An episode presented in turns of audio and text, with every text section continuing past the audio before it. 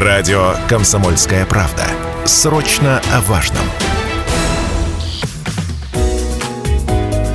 Здоровый разговор. Возвращаемся в эфир и поговорим сейчас о том, что, мне кажется, интересовало абсолютно любого человека, который хоть раз попадал к врачу. Э, даже здоровый человек, по-хорошему, вообще должен попадать к врачу, чтобы сохранять свое здоровье. Вопрос этот, э, почему так много платных анализов назначают? Ну, бесплатных иногда тоже, просто зачастую так оказывается, что помимо самого приема приходится довольно много заплатить за исследования и там неоднократно это сделать. Э, вот можно ли сэкономить на анализах? И опять же, как определить, что доктор действительно назначает то, что не нужно для вашего лечения? Вот эти другие вопросы обсудим прямо сейчас. В нашей студии директор гастроэнтерологического центра, кандидат медицинских наук, врач-гастроэнтеролог, эндоскопист Константин Уфимцев. Здравствуйте. Доброе утро. 7000 ровно 953 – это студийный телефон, WhatsApp Viber 8 908 0953953 и под трансляцией ВКонтакте у нас тоже можно оставлять вопросы. Мы из комментариев их прочитаем.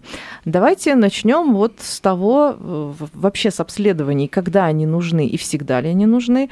А, просто вот бывает такое, что ты сидишь у врача, и он тебе, когда перечисляет, там галочки ставит в списке большом, куда тебе нужно сходить и что сдать, прям замирает сердце, потому что так в голове крутится счетчик при этом. Да, примерно это так, а особенно на первичном приеме, когда впервые увидел доктора, доктор увидел впервые пациента, угу. и а, сказать, посмотрев на него, можно и поставить диагноз, можно и назначить лечение, но поверит ли пациент? Как правило, нет. И в любом случае есть еще юридическая сторона о том, что как доказать это. То есть э, после первичного приема мы смотрим с макушки до пяток человека, так и должно быть, как нас учили. И тогда возникает э, очень большой предварительный диагноз, а что есть, что заподозрили. И для того, чтобы подтвердить или исключить те или иные мысли доктора, конечно, нужен объем обследования. И, как правило, есть такая пословица, в начале всегда трудно. Угу. Это так. Поэтому без анализов, конечно, а, подтвердить те или иные мысли доктора, ну, а, ну невозможно бывает. Если же пациент пришел с какими-то анализами, зачем их повторять? Если у него то и доделать только то, чего не хватает. Потому что когда лечение идет же не конкретного диагноза, а конкретного человека. Угу. Как, и, как правило, такого, что один диагноз, например, там гастрит или панкреатит, или там бронхит, или астма – Такого практически в жизни не бывает.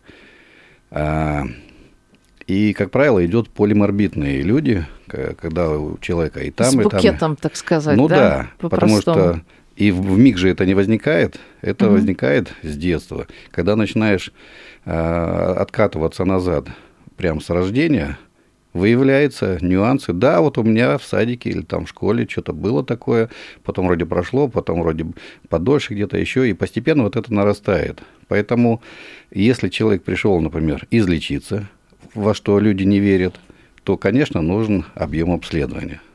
Ну, и большой бывает и лабораторный, инструментальный и так далее – Зато это подтвердит или исключит те или иные мысли доктора и поставит правильный диагноз, и тогда начнется основной базовый курс терапии, направленный на излечение.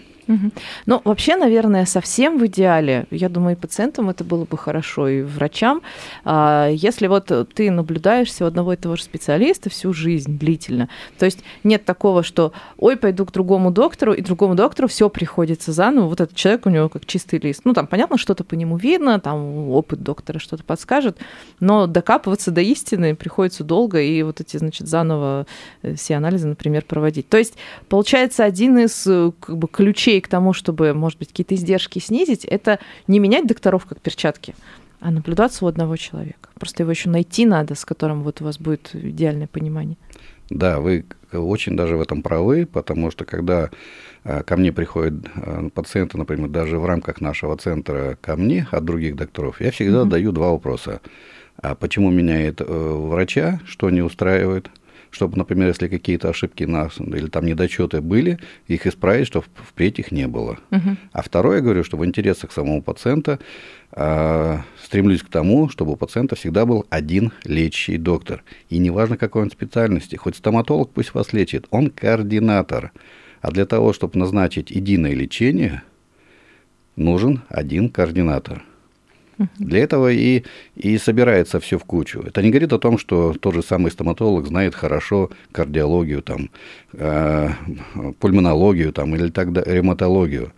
То есть это говорит о том, чтобы заподозрить, направить к тому же ревматологу, и с ревматологом решить единое лечение. То есть у одного пациента должно быть одно лечение, а не так, когда часто встречается, один доктор назначил 5 препаратов, другой 7, а третий 10. И вот эта куча а к чему она придет? Это же все Что хим... там за коктейль, я даже боюсь да. представить. Это же как обычная человека. химия. Любые химические ингредиенты, они реагируют. реагируют.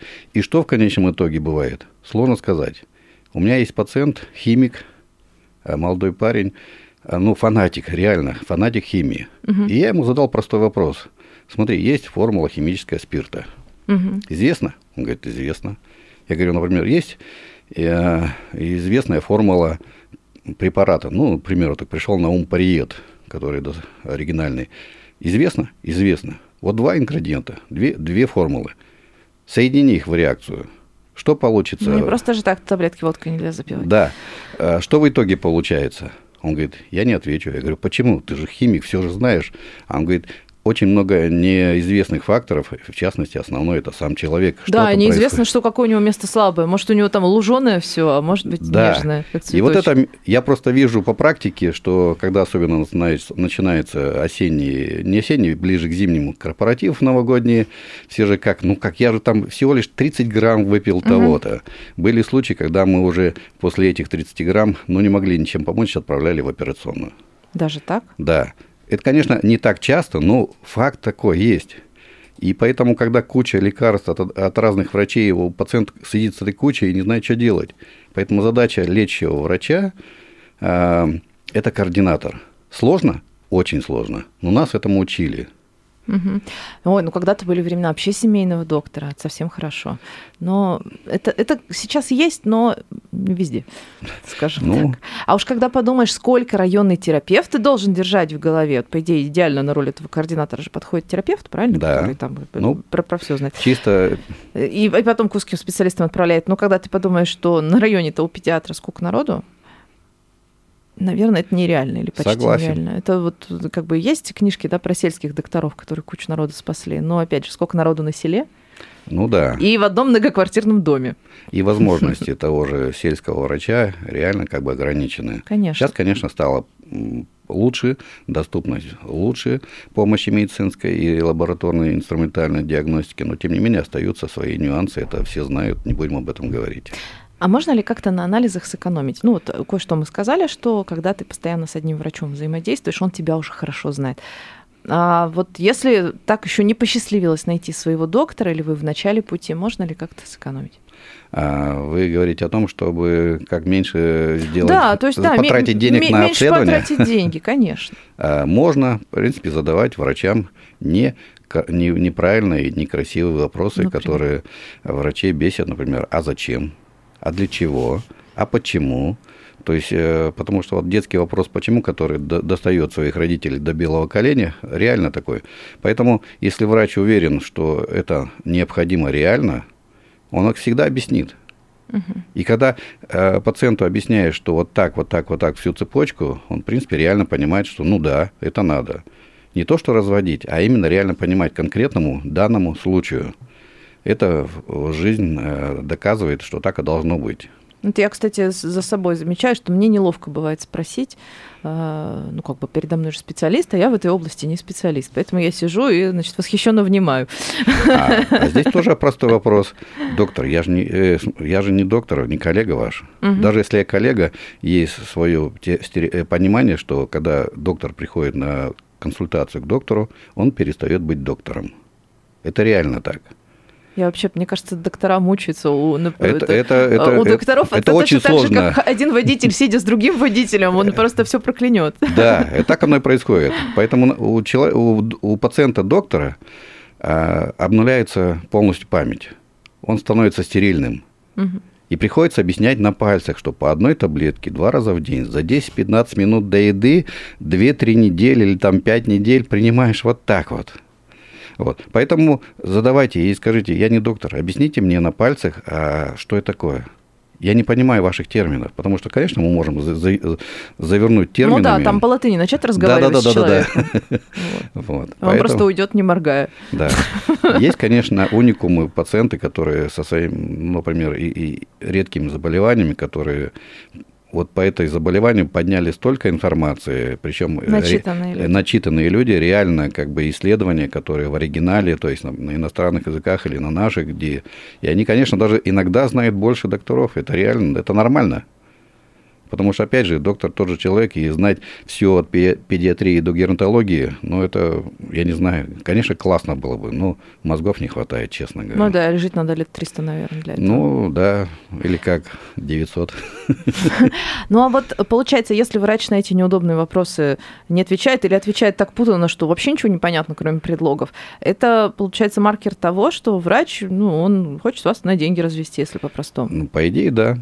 Угу. То есть либо, либо, либо он сам не может понимать, либо и нас, конечно, у докторов есть такая косоязычность. Но бывают мы... же люди, которые просто не умеют хорошо объяснять. Ну, это не каждому дано. Ну, да, научиться можно.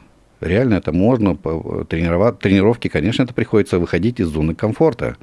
И поэтому пациенты, вот как вы говорите, бои, боитесь задавать эти некрасивые вопросы, потому что, ну, реально раздражают хочется прибить вас. Это так думаешь, ну, чего ты пристал ко мне? Вот. Работа такая. А, давайте сейчас ненадолго прервемся, скоро вернемся в эфир и продолжим. Продолжаем. Говорим сегодня о медицинских анализах о том, почему их так много часто назначают врачи, а, можно ли на этом всем деле сэкономить, а, какие анализы хорошие, какие не очень, потому что тоже вот, судя по тому, что нам задают э, слушатели, какие вопросы присылают, э, иногда у докторов возникают вопросы, почему вы там, а не вот там анализы эти самые делали. А, в гостях у нашей студии сегодня директор гастроэнтерологического центра, кандидат медицинских наук, врач-гастроэнтеролог, эндоскопист Константин Уфимцев. Можно нам и нужно звонить, писать, задавать вопросы. 7000 ровно 953 – это студийный телефон, WhatsApp и Viber 8 908 0953 953. И трансляция ВКонтакте у нас тоже есть. Там в комментариях можно оставлять вопросы. Вот предлагаю немножко еще вернуться к тому, на чем мы завершили предыдущую часть. Как вот определить, что врач вас э, на деньги раскручивает, назначая всякое, значит, разное, а не э, лечит исключительно по делу? А, ну, повторяюсь, то, что вот спросить, почему и зачем, объяснить, э, дождаться от ответа от доктора. Понятного объяснения. ответа. Да, объяснение. И второй момент, то, что если доктор говорит, только здесь давать, например, вот только у нас, например. Да, вот это меня, кстати, всегда тоже удивляло. Как это надпись э, «Свечи, освященные не в нашем храме, не являются богоугодными». Да-да-да. Вот. Почему, собственно, анализы не богоугодные в других местах? Да, почему?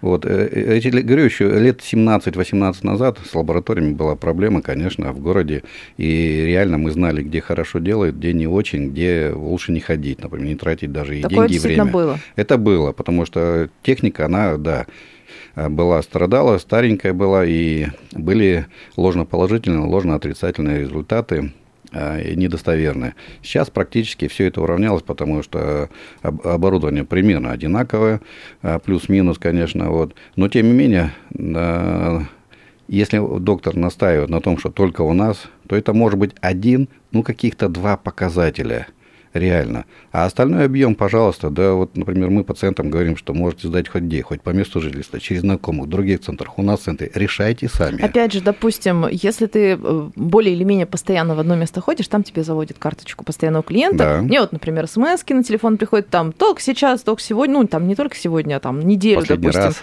только нет, для вас. Нет, слава богу, как бы отдать должное, вот э, такого нет, как бы адекватные компании. Ну, не знаю, может, в каких-то есть, но если в каких-то нормальных с именем э, сдаешь анализы, там, допустим, тебе через какое-то время может прийти, если ты дал согласие на рассылку, что, допустим, акция на что-нибудь. иногда даже ими ну, пользуешься, да, бывает. Там, допустим, раз 50% скидка на какой-нибудь анализ. Чего бы не сходить, если тебе его прописали. Ну да. Вот. То есть, э, а как бы если ты пойдешь к другим, ты будешь у них как бы заново по полной стоимости. Поэтому очень расстраивает, когда врач говорит, не-не-не, вы туда не ходите, куда вы сюда, вы ну, всегда ходили, вы вот только сюда. Это не совсем, конечно, правильно, потому что, еще раз повторяю, что лабораторная диагностика инструментально вышла сейчас на э, достаточно хороший уровень, качественный, поэтому не надо. Вот. Единственное, что, например, вот нам удалось, даже по себе могу сказать, что мы где-то около пяти месяцев вели переговоры э, с нашими партнерами инвитро, и для наших пациентов объем большой, реально 20% скидки только у нас. Это плюс, это реальная экономия. Но опять же, тут уже на выбор пациента. Конечно, то есть Давайте сейчас примем звонок. Слушатель дожидается давно. Доброе Давайте. утро. Представьте, пожалуйста, и задавайте вопрос. Доброе утро. Меня зовут а, Сергей. У меня вопрос к вашему гостю, как врачу и немножко разбирающему в медицине. Не про диагноз. Все очень просто. Когда у меня стало зашкаливать давление, благо врач сказал, говорит, слушай, попробуй немножко скинуть вес. Когда я скинул вес, давление стало уходить дальше больше и так далее. То есть смысл очень простой. Я когда прихожу к врачам, меня сразу начинают лечить таблетками. То есть я смотрю, там, врач. Короче, почему врач не всегда лечит таблетками, при этом смотришь на него, у него куча проблем самого со здоровьем. Я вот о чем. Вопрос философский. То есть, как объяснить, почему всегда таблетки? первую очередь, когда на начальном этапе можно хотя бы человек, чтобы немножко похудел. Подкорректировал Я образ вот жизни. Хочу. Подкорректировать образ жизни иногда лечит, понимаете? Стоит изменить питание, убрать, ну извините, кстати, меня всегда поражает, почему врачи курят. Вот это вот для меня загадка. Спасибо. Это болезнь. Спасибо, Сергей. Сергей, вы очень правы. Нервничают, наверное. Да, вы очень в этом правы. Хороший вопрос, на самом деле, и актуальный.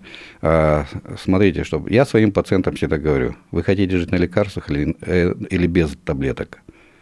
И есть люди, которые выбирают таблетки. Да, вот знаете, вот есть такие. очень часто врачи говорят, что э, когда человеку скажешь, там, типа, бегай по утрам, условно, да, и не ешь столько пельменей, сколько ты обычно ешь, или там вот, водки не пей, да, а человек сразу так скучнеет, и как бы по нему понятно, он может, он даже скажет, что я-то думал, вы мне таблеток пропишете, а вы мне какую-то фигню говорите. То есть, наверное, даже не все готовы.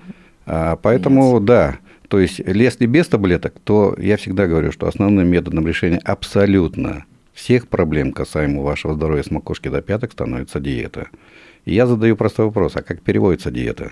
И никто, ну 99% не могут даже ответить. А как переводится диета? Просто режим. Все. Да, то есть просто. это не означает, что ты начинаешь не есть ничего. Да, да? некоторые говорят исключение, то есть э, полностью хлеб и вода. Это неправильно. Это режим питания и питья. И все. Продукты вопрос номер 25.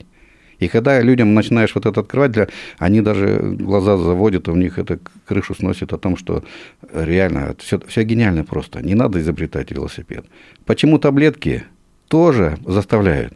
Вы, если немножко посмотрите с высоты, то реально наш, наших докторов, нас, докторов, учат назначать таблетки. А кто за этим стоит? Ой, ну то, мы, надеюсь, сейчас не будем говорить про заговор Биг Фарма. Не, ну почему бы нет? Это рентабельность 500% прибыли. Я тоже хочу иметь такую прибыль, не получается. Торговля наркотиками 100, 1000-1200%. Не, это мы ими точно не будем торговать. Вот. Поэтому, конечно, а, а видите, а еще большинство причина в самом пациенте – они не хотят выходить из зоны комфорта и менять вот, свою жизнь. Вот, конечно, если ты привык есть таз пельменей, каково тебе будет, если нужно их заменить на салатик? Ну, Конечно, хотя бы полтаза. Никто не хочет, э, очень много пациентов не хотят э, менять свою жизнь. Дайте мне золотую таблетку. Кремлевская и... была, помните, популярная? Да. Тоже миф ну, какой-то дикий. Ну, или капля цианида. А вот если бывает так, что врач лечился у одного, вернее, неважно, врач или не врач, в общем, какой-то человек лечился у одного доктора, а потом перешел к другому. По-всякому бывает, там бывает. случается. Вот вы говорите, что сами даже у своих коллег выясняете, почему, почему пациент, значит, э, сменить решил врача. А, у него есть уже какие-то анализы, то есть он какое-то время лечился, какое-то время наблюдался, а, что-то сдавал. У него там вот карточка, да, как в больнице, mm-hmm. в поликлинике. И вот Он приходит к новому, а тот его заново гонит на все анализы. Это означает, что врач не очень прав? Вот у него же вот карточка, вот там свежая всякая вклеена. Будем говорить и да, и нет. Первое, надо смотреть то есть с точки зрения, что прошел он лечение пациента, например, какое-то, закончил, и нужно сделать объем обследования для того, чтобы... Помогло, оценить... не помогло. Да, качество изме... изменилось что? В лучшую, в худшую сторону. Не изменилось никак, и понять, что двигаться дальше. Это один момент. И то, опять же, не весь объем, который сдавался до, до начала лечения. Или, например, а, произошла какая-то ситуация, человек переболел чем-то там, инфекции какие-то, а, какие-то травмы и так далее. То есть, конечно, биохимические процессы в организме будут меняться. И это можно будет видеть в крови. Поэтому, да, можно сделать, но опять же, это надо выяснять. Если ничего не было, то есть он начал лечение у одного доктора, перешел к другому, ну зачем еще раз давать? То есть лечение не закончено. Просто нужно лечение продолжить. Вот и все. Угу. И опять же вопрос, почему? Зачем еще лишние анализы? И так далее. Ну, вот реально у моей знакомой была такая ситуация. У нее вполне ситуация с организмом понятная, диагноз поставлен, значит, э, и по сути дела человека готовят к операции, для этого нужно сдать определенный объем, значит, минимум анализов. После операции, значит, тоже сдаются анализы. Все нормально, все как бы по плану человек меняет врача, гастроэнтеролога, кстати, тоже. А, гастроэнтеролог говорит, идите, значит, снова сдавайте. А там как бы такой анализ серьезный. Значит, э, в ответ на вопрос, на вопрос, а зачем я живот сдавала там месяц назад или даже меньше, она говорит, нет, это у другого врача, я не доверяю другому врачу, идите, значит, вот снова. То есть не повезло, получается, с, со специалистом? Ну, во-первых, конечно, это уже нарушение диентологических норм доктора мы не обязаны и не, не должны обсуждать действия другого врача при пациенте даже. Угу. Если ты видишь, во-первых, что тот доктор что-то упустил или что-то недооценил, так ты подойди к этому доктору, возьми его за грудки и сказать, что ты чего тут меня подставляешь-то? Угу. Разберись. А пациент, получается, находится между двух огней, и, конечно, он теряется. Поэтому нельзя никогда обсуждать прав доктор или не прав, даже когда ко мне люди приходят, пациенты говорят, вот, хотел бы задачу, поставлю перед вами, оценить, вот, назначено лечение правильно или неправильно. Я говорю, я не буду осуждать, я не эксперт. Надо же. То есть даже если есть такой прямой запрос, нет? Нет, я не имею права. Я кто такой? Я не эксперт. Эксперт назначается по решению суда тогда он выступает в роли эксперта и, да, является разбирательством, может оценить, так это или не ну, так. Ну, ну, такое бывает, что к вам приходит человек, и вы его обследуете и понимаете, что его до этого какой-то э, там фуфламицином лечили вообще. Бывает такое. Такое бывает. Но да. вы ему об этом не скажете. Вы скажете, что э, там нужно стратегию поменять. Нет, во-первых, я же не был там. Я же не видел, что было у пациента. Пациент же это с его слов. Угу. И поэтому оценивать э, как это э, правильно неправильно, вы же не были вы там, мы не знаем, мы не знаем, что там было, какая ситуация, с чем пришел пациент, зачем, какой запрос. Поэтому, ну, это просто опять невозможно. Это надо, опять же, садиться вдвоем, как мы иногда проводим консилиум, два-три доктора, пациент, и тогда мы решаем. Пора заканчивать. Давайте напоследок скажем, как найти вашу клинику, как вам обратиться. Э, мы находимся на Пушкина 73А, гастроцентр, телефон 222 40 22, поэтому можете обращаться, задавать вопросы. Если хотите, можете написать даже на наш сайт, конкретно для меня, если остались какие-то вопросы по эфиру. Большое вам спасибо. Константин Уфимцев, кандидат медицинских наук, врач-гастроэнтеролог, эндоскопист был в нашей студии. До Будьте свидания. здоровы. Здоровый разговор.